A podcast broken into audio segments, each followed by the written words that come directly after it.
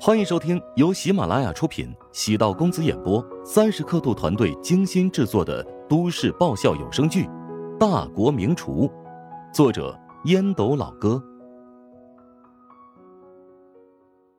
第七十五集。乔治不希望自己和陶如雪每天见面就仇人见面分外眼红，他希望和陶如雪能够互相体谅、携手共进，白头到老。简单而言。乔治不喜欢看那种虐得死去活来的宫斗剧，他喜欢那种腻得倒牙的甜宠剧。鲜红的车停在距离食堂百米处，乔治识趣的坐在后排。下车的时候戴上墨镜、口罩，还有棒球帽。陶如雪指着一个黑色塑料袋，吩咐道：“啊，为什么？不是，咱们是去听音乐会，不是去打劫。”今天你和穆小直播的时候露了脸，现在各大网站都有报道、视频和图片，你难道想被认出来吗？呀，没想到我也成名人了。乔治这才反应过来，陶如雪是新闻主播，陶如霜是网红模特，至于陶南方是经常刊登在企业家杂志的名人，乔治呢，则成了网红食堂的老板。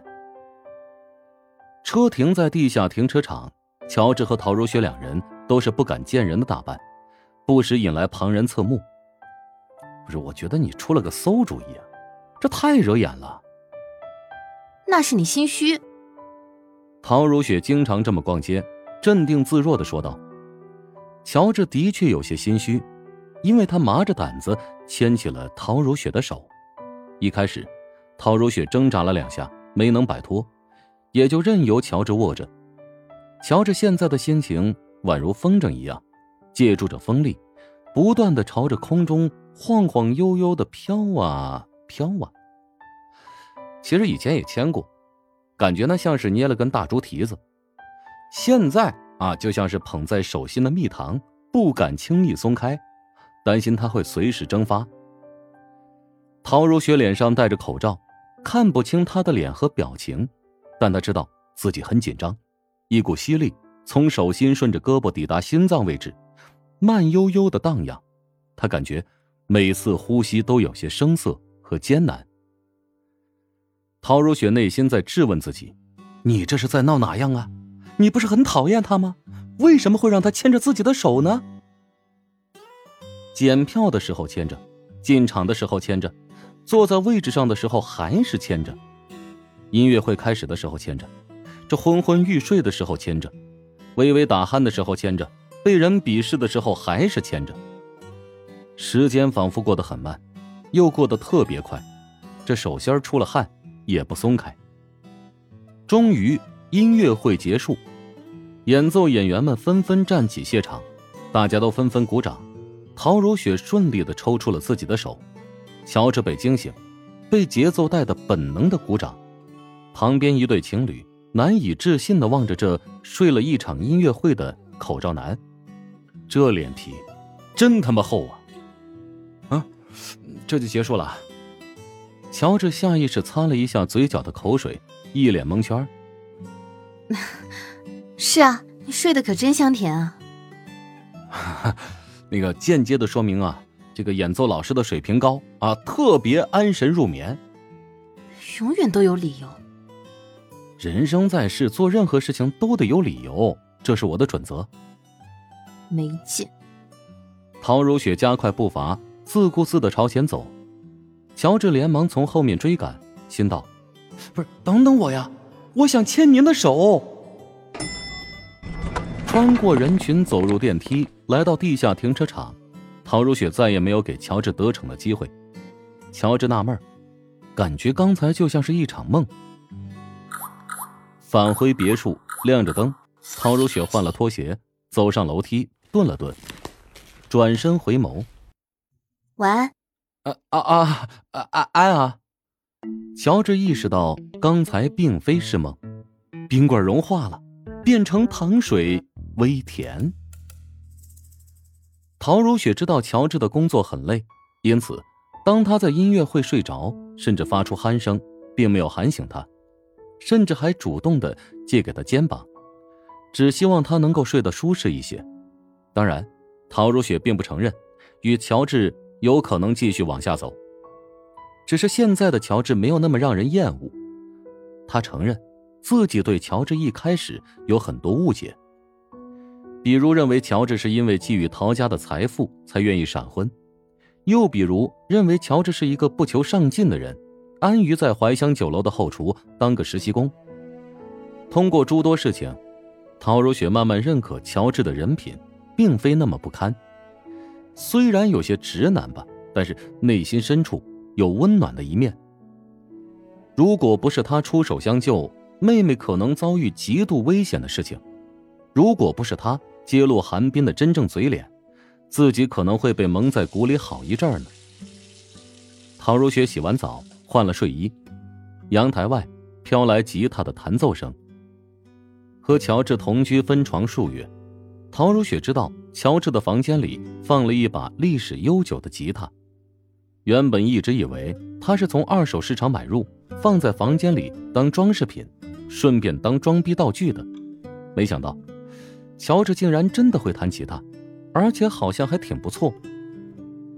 昏暗的灯光下，乔治对着皎洁的月光，不算难看的脸上带着一丝茫然，时而微笑，时而憧憬。要多装逼便有多装逼。这是一首从来没有听说过的歌曲，清亮的嗓音讲述着关于青春的故事与回忆。每个人都有青春，陶如雪发现自己的青春很短，简单而枯燥。除了堆积成山的功课以及末世如同雪花般的情书，他没有特殊的记忆。但乔治，却唱出了沧桑感。陶如雪从来没有想到自己会是一个心软的人，乔治竟然让她涌起心软的感觉。真是一个混账东西！陶如雪依旧冷着脸，变成生人勿近的气场。一曲终了，气氛寂寥。能打动一个人的歌曲，往往能够打动无数人。陶如雪觉得鼻子酸涩，很不舒服。夜晚清冷。没有阳光温暖，心理防线总会崩溃的快而且彻底，尤其是当触碰到灵魂深处。隔壁传来妹妹和乔治对话的声音：“谁的歌啊？怎么没听过？”“当然没有听过了，原创。”“吹牛的水平越来越高了，我信了你的鬼！赶紧老实交代，我要找原唱歌曲，你唱的太难听了。”臭妹妹，真的是我原创。如果你能找到其他版本，我把头剁下来给你当凳子坐。呸！大晚上的发这么狠的誓，你就不怕应验？不这么发誓，你能信呢？也对，现在我信了。没想到你在音乐上面也有这么高的天赋，失敬失敬哦。哎，我的潜藏技能还多着呢，你就等着以后慢慢震惊吧。啊？歌名？向上。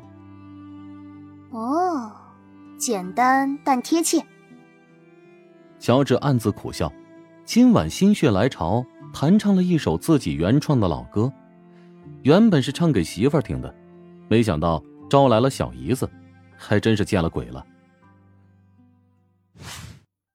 怀乡酒楼是琼金的老牌名店，这么多年来晚上的生意一直都很红火，直到十点左右，后厨的工作人员。才开始准备打烊前的工作。大家今天辛苦了，晚上我请大家到隔壁胖子烧烤撸串去。陈明虽然年轻，但他的师傅龚发超是怀香酒楼的第一主厨，所以陈明在后厨的权力很大。即使那些比他年长十来岁的老厨师，都得听他安排。今儿个遇到什么高兴事儿了啊？说出来跟大家分享一下嘛。跟陈明同期进入后厨的曹敢凑过来，笑嘻嘻的递了根香烟。陈明将香烟挂在耳边，笑了笑，没有说话。郭燕在旁边笑着说道：“陈哥拿到高级技师职称啦。”曹敢脸色僵硬了一下，他跟陈明是同期进入后厨，现在自己还是初级，陈明直接冲到高级，这人比人气死人呐，差点一口老血吐出来。本集播讲完毕，感谢您的收听。如果喜欢本书，请订阅并关注主播。喜马拉雅铁三角将为你带来更多精彩内容。